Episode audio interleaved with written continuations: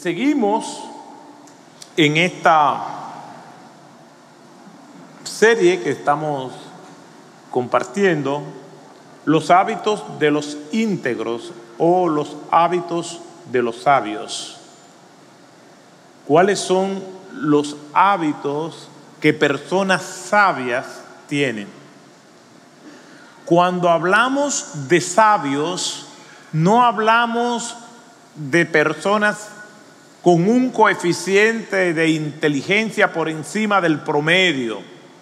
No estamos hablando de personas que tienen un coeficiente de inteligencia 140, 180, no estamos hablando de ese tipo de personas. Es posible que una persona sabia tenga este coeficiente de inteligencia, pero no es a eso que nos estamos refiriendo. No nos estamos refiriendo a personas que han tenido éxito económico o que tienen mucho reconocimiento y que todo el mundo le conoce, porque son personas exitosas a los ojos de los humanos. Simplemente estamos hablando de los hábitos de personas sabias. Ser sabio es mejor que ser rico. Ser sabio es mejor que tener buena salud. Ser sabio es mejor que tener éxito ante los ojos de los hombres.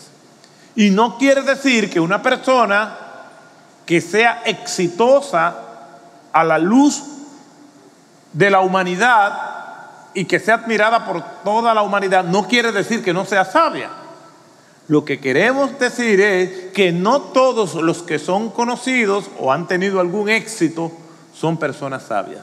La sabiduría trasciende eso y comienza por lo que nos dice la escritura, que el principio de la sabiduría es el temor de Jehová.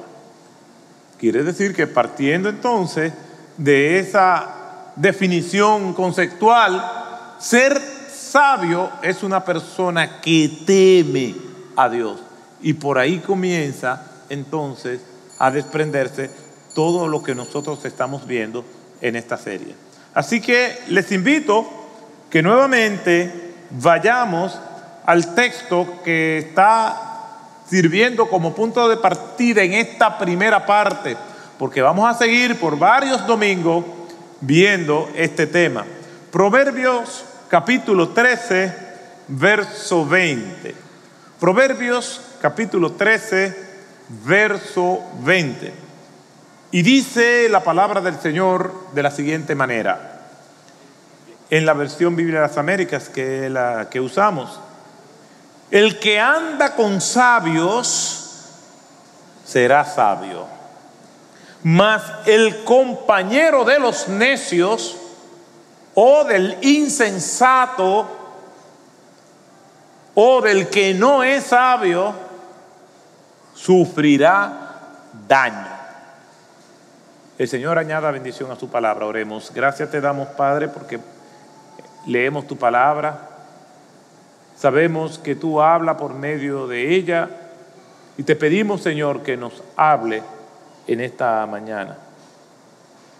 Que podamos salir orientados, llenos y comprometidos de ti. Dirígenos y guárdamos y a pesar de mis limitaciones, habla esta mañana a tu pueblo en el nombre de Jesús. Amén. Ya hemos explicado el texto y aquí, sin hacer una profunda exégesis en el texto, nos damos cuenta que esto es una exhortación o una declaración. El que anda con sabios, ya con esto hay suficiente enseñanzas y aplicaciones para nuestras vidas. Una persona en singular, como habla ahí, que anda con sabios en plural. Y esto es uno de los principios de la sabiduría. El que se cree sabio se va a juntar con sabios, no solamente con un sabio, sino con sabios. Y bien dice la Escritura que el principio de la sabiduría es el temor de Dios. Y como hay Muchas personas que tienen ese temor de Dios, esas son las personas que nosotros mayormente debemos compartir y pedir consejos. Y en la multitud de consejeros, una vez más, apela a la pluralidad de personas que nos pueden ayudar. Y mientras yo leía, meditaba, investigaba sobre este tema, me surgieron algunas preguntas que a medida que yo estaba inmerso y metido en el estudio, iba anotando esas preguntas. Y yo quiero compartirlas con cada uno de ustedes hoy. la primera pregunta que escribí y que he estado meditando mucho en ella, al igual que las demás, es la siguiente. ¿Por qué hay personas que llegan a la vejez? Si es que llegan a la vejez. Porque muchas veces la falta de sabiduría le arrebata la vida misma a las personas. Yo recuerdo una madre que luchaba con su hijo tratando de encaminarlo, una madre soltera, encauzando y luchando para levantar y proveerle a este joven todo lo que él necesitaba. Pero temprano en su vida este joven escogió el camino de la necedad, de la insensatez. Y a cada momento era que estaba preso, que estaba envuelto en un problema, que hizo un adulto y siguió su vida. Un día ella recibió la noticia de que lo mataron en una riña. Yo fui a la funeraria y allí estaba ella resignada, con mucha fortaleza. Y yo le dije que cómo se sentía, le pregunté. Y ella me dijo, yo estoy tranquila, no he llorado ni he botado una sola lágrima. Porque durante toda su vida, Él se encargó de agotar todas las lágrimas que para este momento yo tenía reservadas. Tenía dolor, pero no lloró.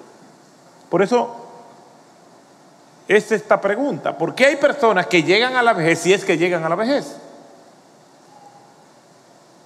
¿Por qué hay personas que llegan a la vejez en agonía, con incertidumbres familiares, laborales, económicas o de cualquier otra índole? Con sobresalto, todavía están en su vejez y están así, en ese trote en esa zozobra de vida, todavía viejos. Se supone que cuando uno llega ya a una edad, en el otoño de su vida, en el invierno de su vida, se supone que es para uno cosechar lo bueno que uno sembró. ¿Por qué hay personas que llegan a esa etapa de su vida con sobresaltos? Yo no tengo respuestas o no tengo todas las respuestas posibles para responder a esa pregunta, pero ¿tendrá eso que ver cómo vivió en su juventud? O sea, yo estoy respondiendo la pregunta con otra pregunta. ¿Tendrá que ver eso? ¿Cómo vivió su juventud? ¿Qué tipo de semilla sembró? Segunda pregunta. ¿Por qué hay personas que teniendo todas las oportunidades que la vida puede darle, que la providencia pueda prodigar, digamos,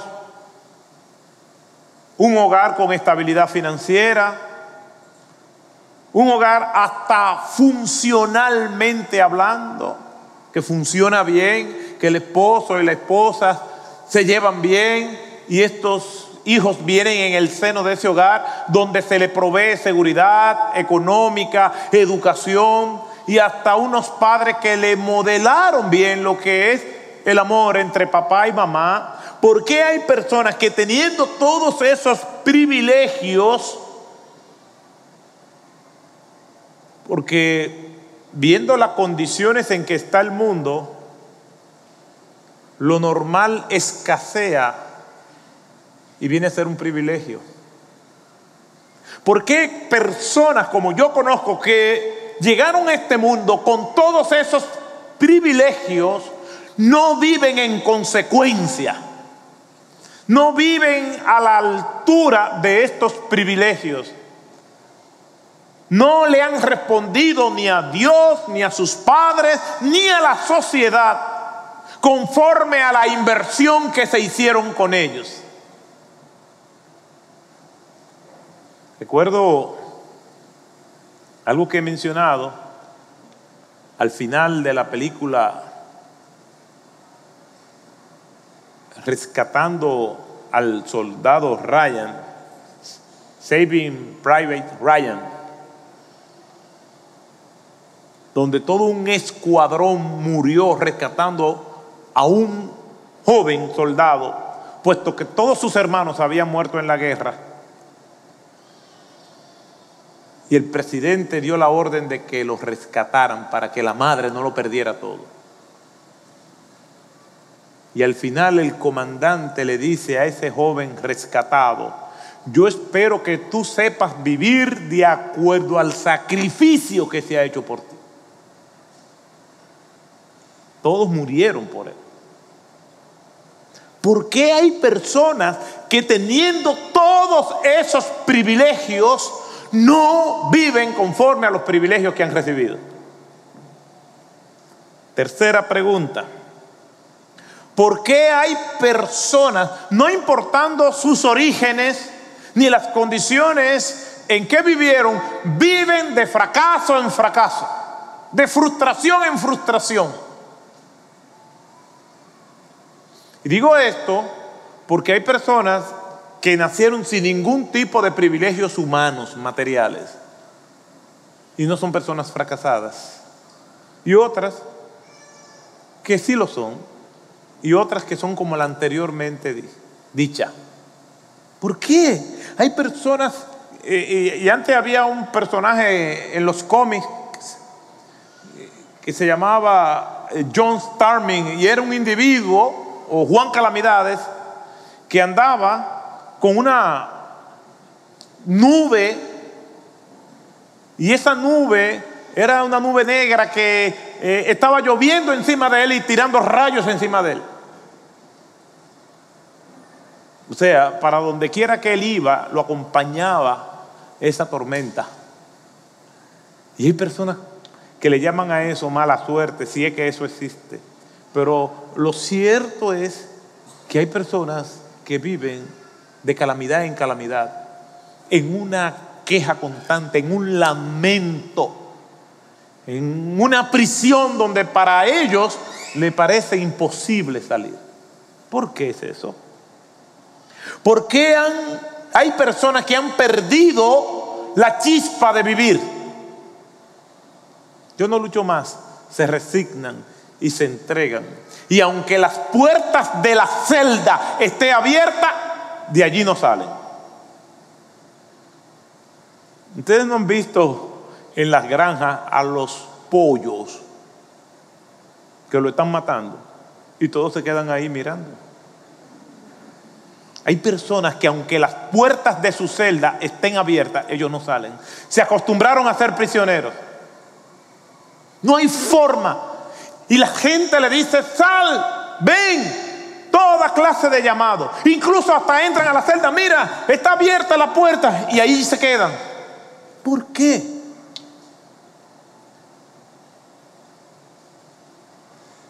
¿Quiénes? La próxima pregunta. Son las personas que más inciden en tu vida. Incluso más que tu familia, que tu esposa, que tu esposo. Que esa gente vale más para ti que tu propia familia. ¿Quiénes son? ¿Quiénes son que te convocan a salir y tú dejas a tu familia, en este caso los que somos casados, y dejas a tu familia, mujer y a todo el mundo, y te vas con ese coro, como decimos? ¿Quiénes son? ¿Existen gente tan importante en tu vida? ¿Esas son la gente que verdaderamente te importan? ¿Esos son los que te aportan? ¿Quiénes son ellos? Porque dependiendo de quiénes sean ellos, yo te voy a decir entonces cómo eres tú. ¿Recuerdan el refrán que dice, dime con quién andas y te diré quién eres? Pero aquí dice el que, que anda con sabio, ¿será sabio? Una persona que sea de edificación a tu vida no te va a apartar ni de Dios ni de tu familia. Última pregunta por ahora. ¿Estás reciclando los malos hábitos de tu familia de origen? Mucha gente no viene de familias funcionales.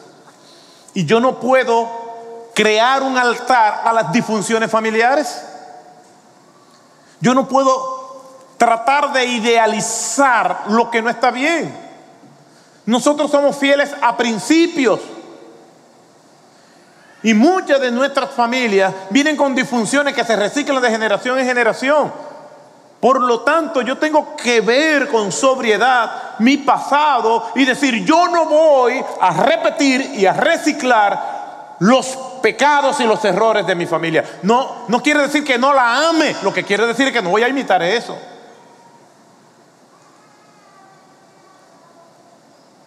Para contestar estas preguntas necesitamos seguir meditando, porque estas y otras preguntas probablemente no tienen respuestas muy fáciles.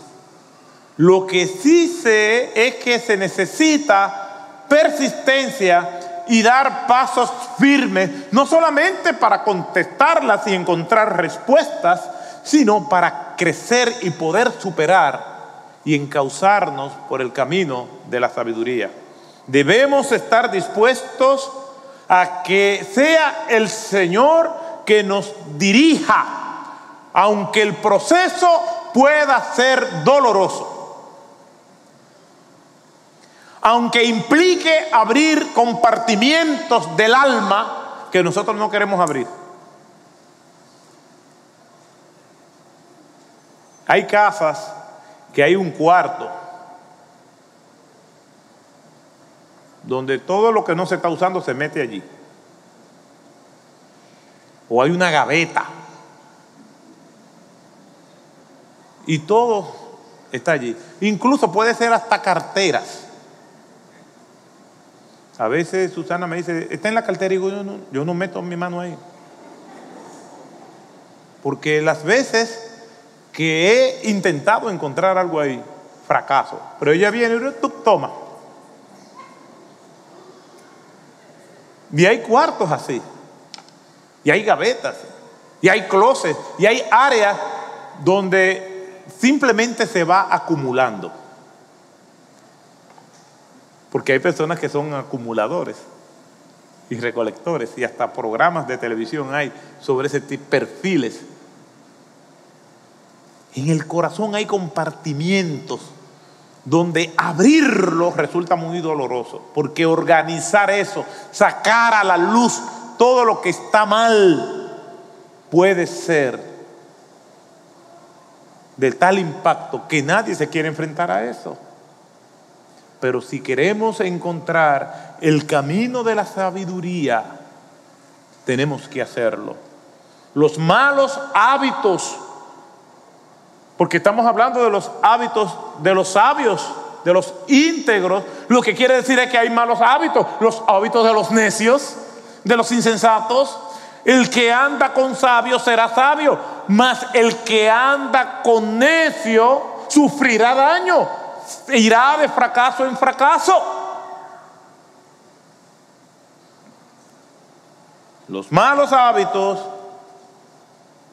a la luz de lo que puedo encontrar en la escritura está asociado, en primer lugar, a la falta de conocimiento de Dios, de su palabra, de lo que Él quiere.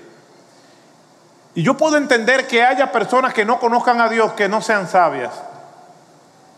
Y lo puedo justificar, puesto pues, que no conocen a Dios, pues no son sabios, porque el principio de la sabiduría es el temor de Jehová. Sin embargo, hay personas que no conocen a Dios, no les sirven, sin embargo, son sabios porque aplican algunos aspectos de lo que la palabra de Dios dice.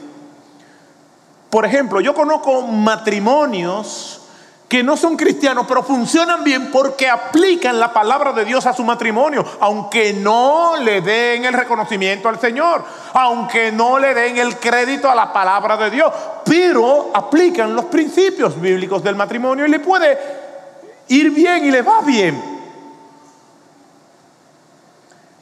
El primer paso para andar en sabiduría es encontrarse con el Cristo de la gloria. Es reconocer que somos pecadores. Es reconocer que hacer las cosas a nuestro estilo no funciona, aunque tengamos dinero, aunque tengamos poder, aunque tengamos éxito, aunque la gente nos admire.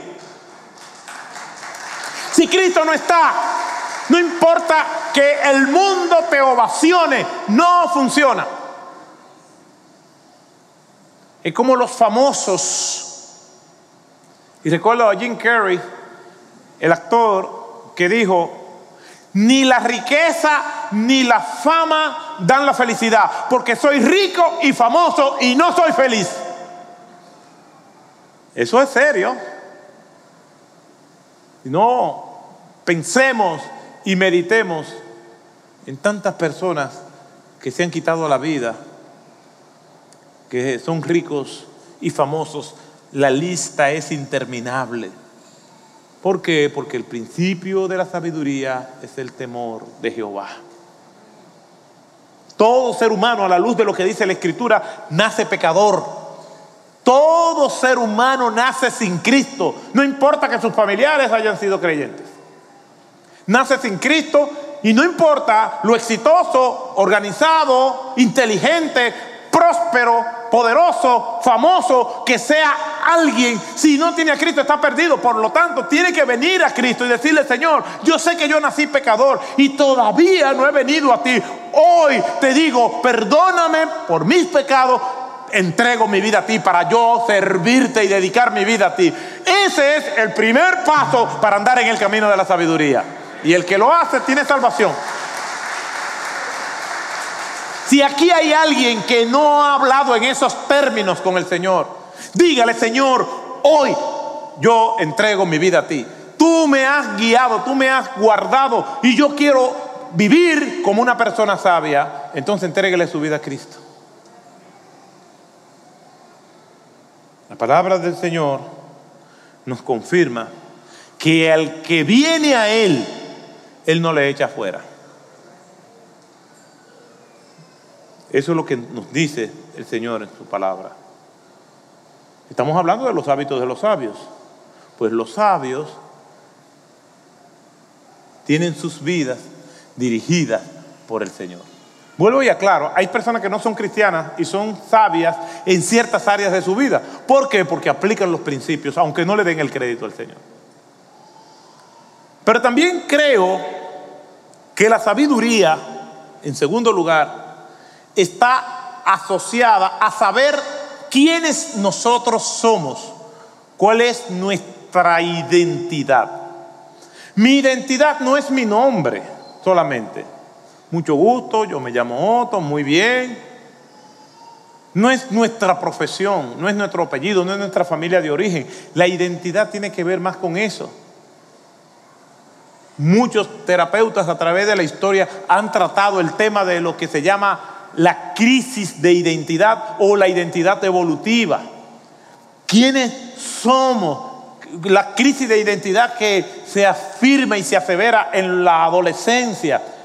¿Por qué? Porque lo cierto es que hay personas que tienen crisis de identidad que no pueden superarla aún después de esa etapa de la vida, como decía Eric Erickson. El no saber quién uno es le va a generar tormentos. Y una persona sabia sabe quién es. Cuando vamos al origen de la historia, nos damos cuenta a través de los cuatro primeros capítulos del libro de Génesis cómo el pecado provoca que se introduzcan en el corazón humano una serie de sentimientos que atentan con la verdadera identidad de cada uno de ellos. Cuando nosotros vamos al capítulo de la caída, el libro de Génesis, capítulo 3, la serpiente le dice a Eva, con que Dios ha dicho, y pone duda en Eva, con que Dios ha dicho. Y al final dice la serpiente, bien sabe Dios que el día que ustedes coman de este fruto, seréis como Dios, serán como Él, crisis de identidad.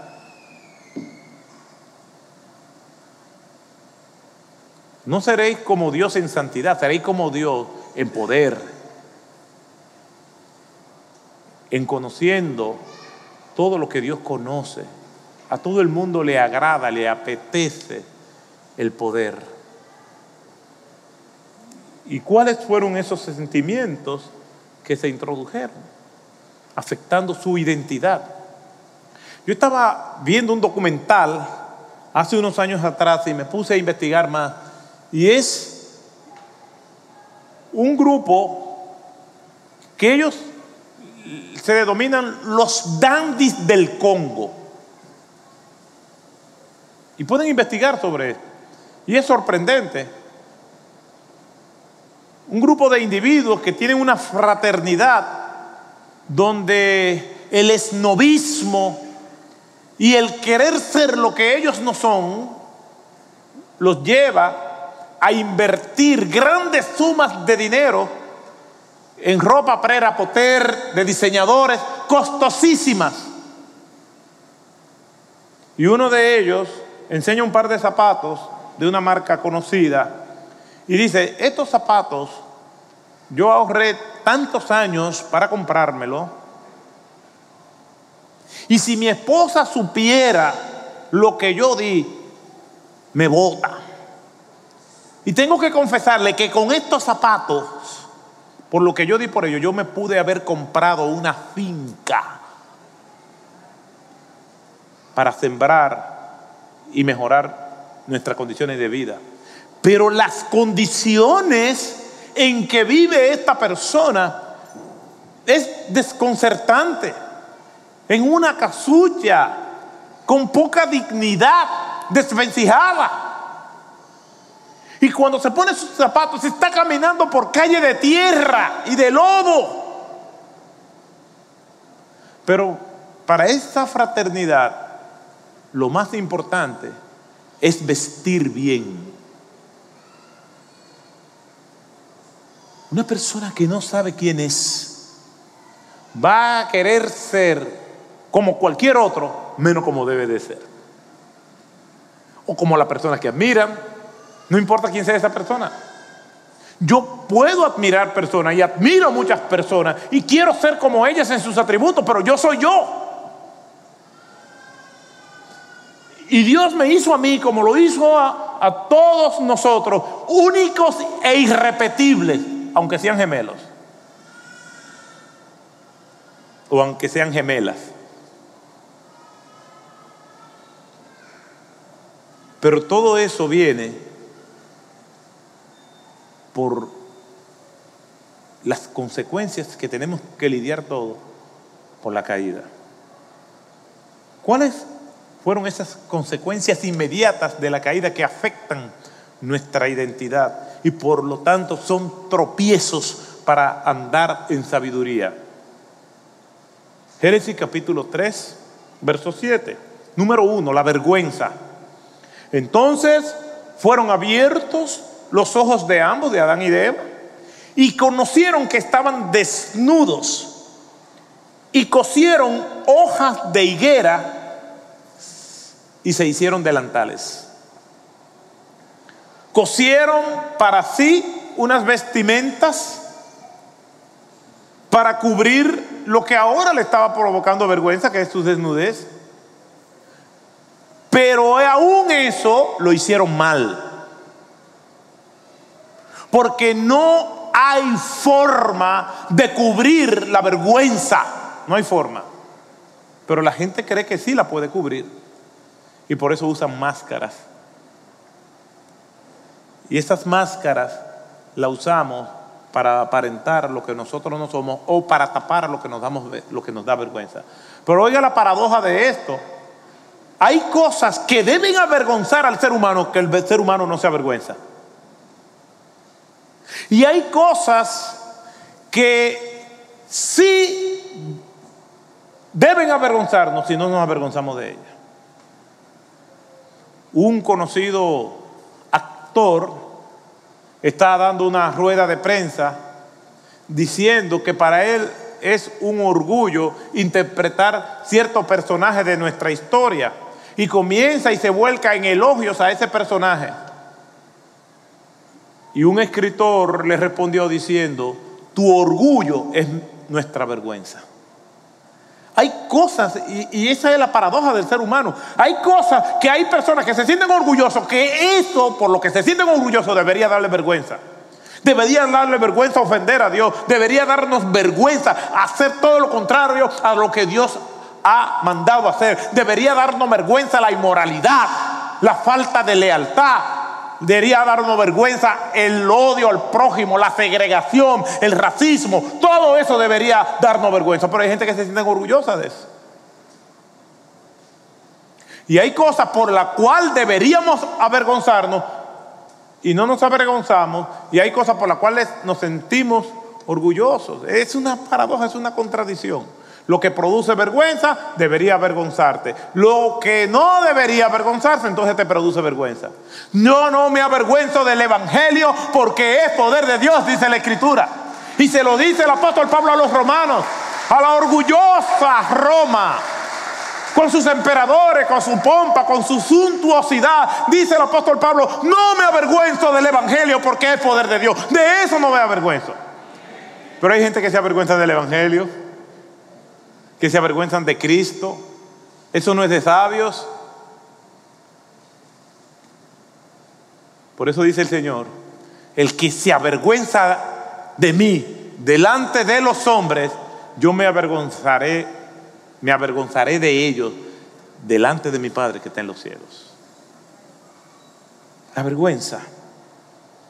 Número dos, de estas consecuencias que son eh, afectan la sabiduría y son tropiezos para vivir como sabios, es la culpa. Mire lo que dice Génesis capítulo 3, verso 8. Y oyeron al Señor que se paseaba en el huerto al fresco del día. Y el hombre y su mujer se escondieron de la presencia del Señor entre los árboles del huerto. ¡Qué ingenuidad! Cayeron en la trampa de Satanás, le creyeron. Todo lo que Satanás dice es mentira y todo lo que Dios dice es verdad. Tuvieron una culpa y hay una culpa buena y hay una culpa mala.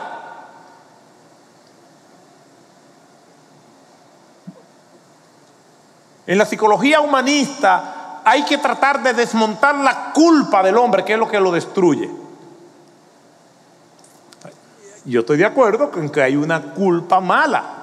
Si ya Dios me perdonó, no tengo por qué sentirme culpable. Si ya yo me arrepentí y fui por todos los canales correspondientes pidiendo perdón a quien tenía que pedir perdón, pues ya no tengo por qué sentirme culpable. El seguir arrastrando esa culpabilidad le hace daño a mi alma. Pero hay una culpa saludable. Y es cuando soy redarguido porque hice algo que no está bien. Y me hace sentir mal esa culpa me conduce al arrepentimiento. El Salmo 32 lo dice claramente. Mientras callé, David había pecado y estaba calladito. No confesaba su pecado.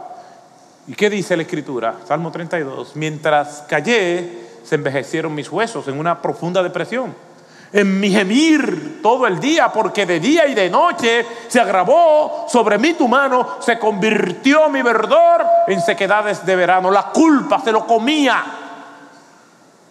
Después dice, mi pecado te declaré y tú me perdonaste. La culpa confesada se convirtió en arrepentimiento y Dios obró. El que encubre sus pecados no prosperará, pero el que lo confiesa y se aparta alcanzará misericordia. Proverbio 28, 13. Y al igual que la vergüenza, hay una culpa infundada y otra fundamentada, que es correcta, que nos conduce al arrepentimiento.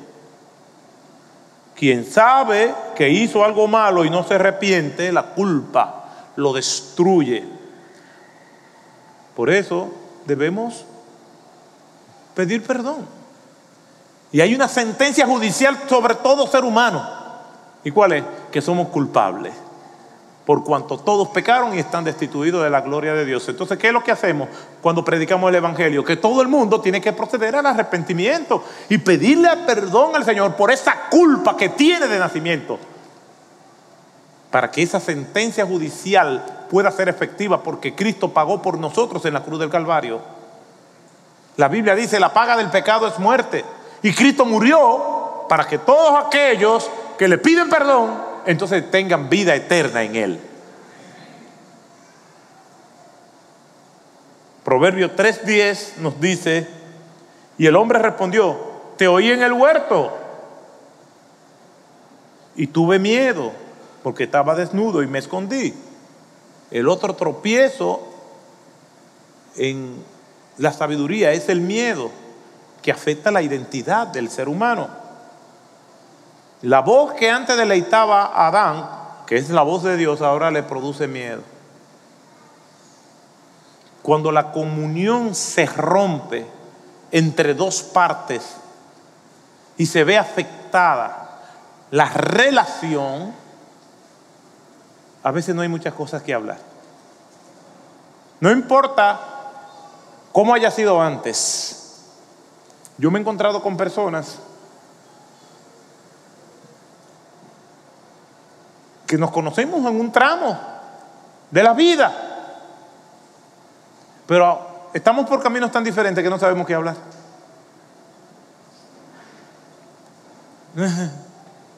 ok, porque tenemos intereses en las antípodas, opuestos, encontrados.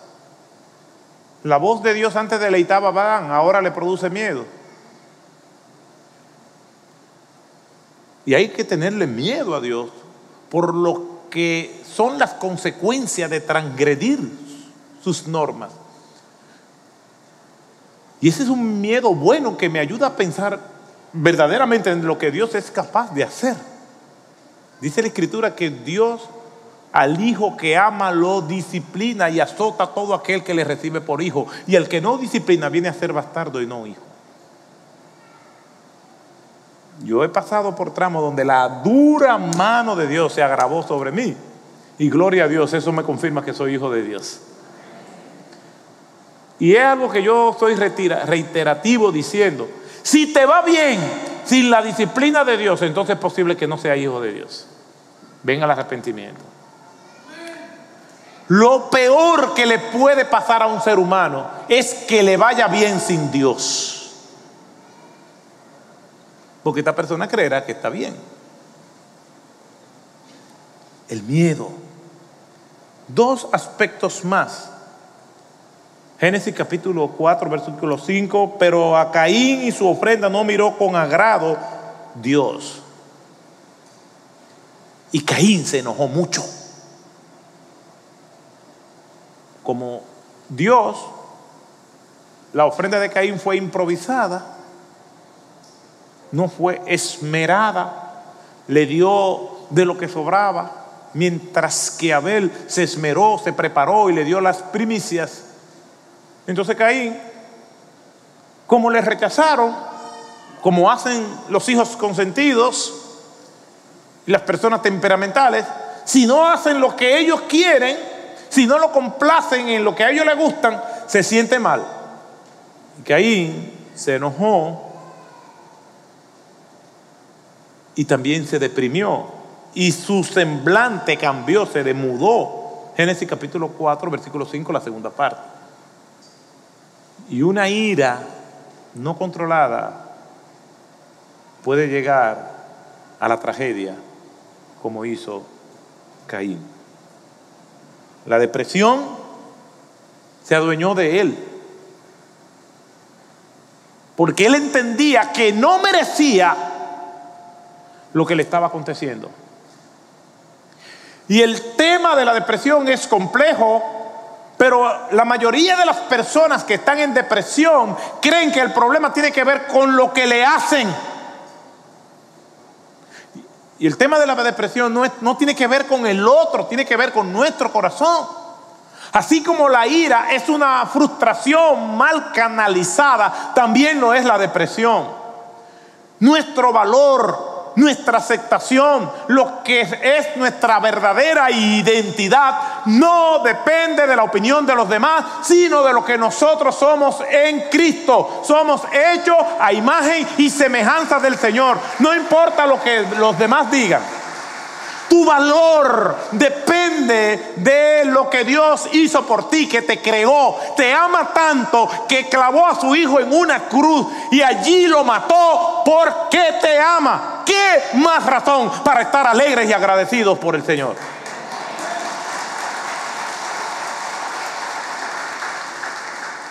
Decía Octavio Winslow, ¿quién mató a Cristo? Así es esta pregunta. ¿Quién mató a Cristo? No fue Pilato por temor. No fueron los fariseos por envidia. No fueron los discípulos por, traición. Fue Dios por amor. Por ti y por mí. Cada vez que la depresión se asome, piensa en lo que Dios hizo por ti. Cada espina, cada gota de sangre, cada latigazo lo hizo Cristo por ti. Cargó con la inmundicia de todos tus pecados, pero de los millones y millones de pecados, de los millones y millones de personas, por los cientos y cientos de, de actividades y pecaminosas acciones de cada uno de nosotros. Por miles y por miles de años, presente y futuro, lo cargó Cristo. Yo creo que cuando nos deprimimos, es que se nos olvida quiénes nosotros somos. Le estamos creyendo más al mundo que a Cristo. Con que Dios ha dicho, dijo la serpiente, es la misma historia, se repite. No importa lo que diga el mundo, es lo que dice Cristo de mí, que lo demostró en una cruz. La falta de identidad nos lleva a nosotros estar desorbitados y actuar con poca sabiduría.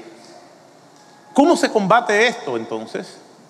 Conociendo la realidad de quienes nosotros somos. ¿Cómo se combate esta falta de identidad que nos lleva a no actuar con sabiduría? ¿Cómo se combate esto? Está bien, pastor, yo lo entiendo, pero me airo, eh, tengo mucha culpa, me deprimo. ¿Cómo manejamos esto? Volviendo a la palabra. La misma palabra que denuncia lo que está mal es la misma palabra de Dios que nos dice y nos direcciona para que actuemos bien. ¿Qué dice la palabra de Dios? Yo voy a decir aquí rápidamente porque el tiempo se va agotando, apelando a un autor, Neil Alderson, dice lo siguiente, ¿quiénes nosotros somos? Hablando de nuestra identidad. Número uno, yo soy aceptado. Mire todo lo que dice la palabra de Dios. Somos hijos de Dios, Juan 1.12. ¿Usted sabe lo que es ser hijo de Dios?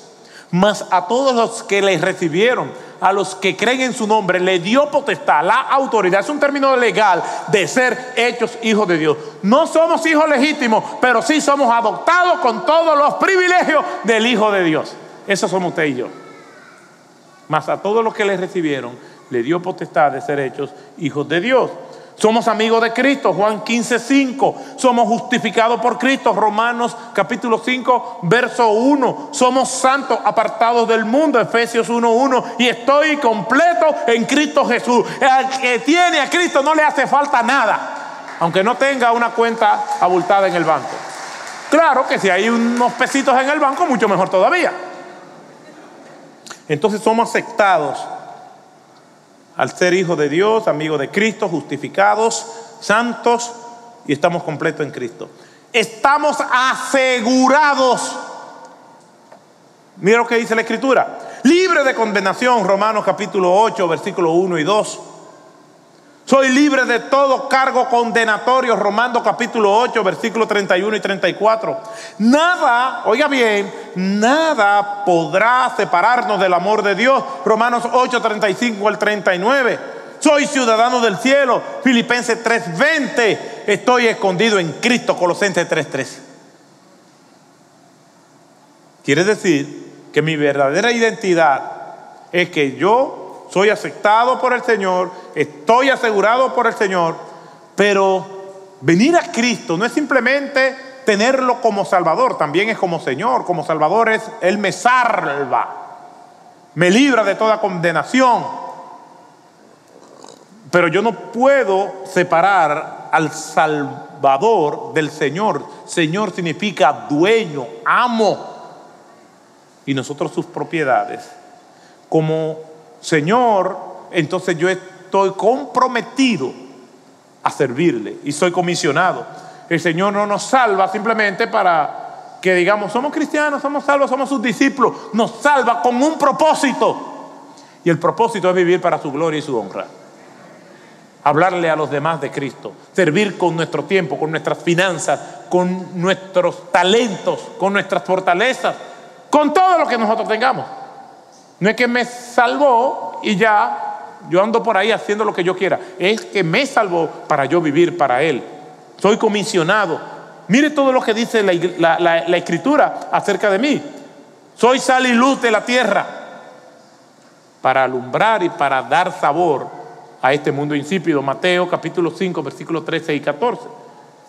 Como rama debo llevar frutos. Romanos, eh, Juan 1, versículo 1 y versículo 15. Soy testigo de Cristo, Hechos 1.8. Soy embajador de Cristo. Y un embajador representa un estado ante otro estado, según a los Corintios 5.20. Y soy trabajador de Cristo, Efesios 2.20. Mis hermanos, la palabra de Dios es clara. El que anda con sabios, sabio será. El primer paso para la sabiduría es conocer a Cristo como Señor y Salvador. No es religión. No es que yo estoy diciendo que mi religión es mejor que la suya. Es que la Biblia dice que el único camino para tener salvación es Cristo.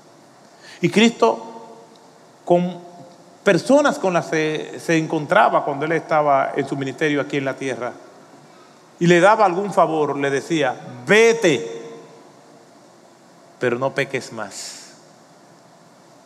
Gracia sobre gracia. El que anda con sabio, sabio será, y el principio de la sabiduría es el temor de Jehová. Lo segundo que hemos visto es que dentro del hábito de los sabios hay tropiezos que no nos dejan practicar esos hábitos. Y uno de esos hábitos es no saber quiénes nosotros somos. Es querer aparentar lo que no somos. O es renunciar a lo que sí somos. ¿Cómo reaccionamos a todo esto? Hay preguntas que hemos hecho Simplemente quiero terminar con que una persona sabia o que está en el camino de la sabiduría reconoce la verdad. Comienza a buscar el consejo de los sabios y comienza a buscar la fuente de la sabiduría, que es Dios.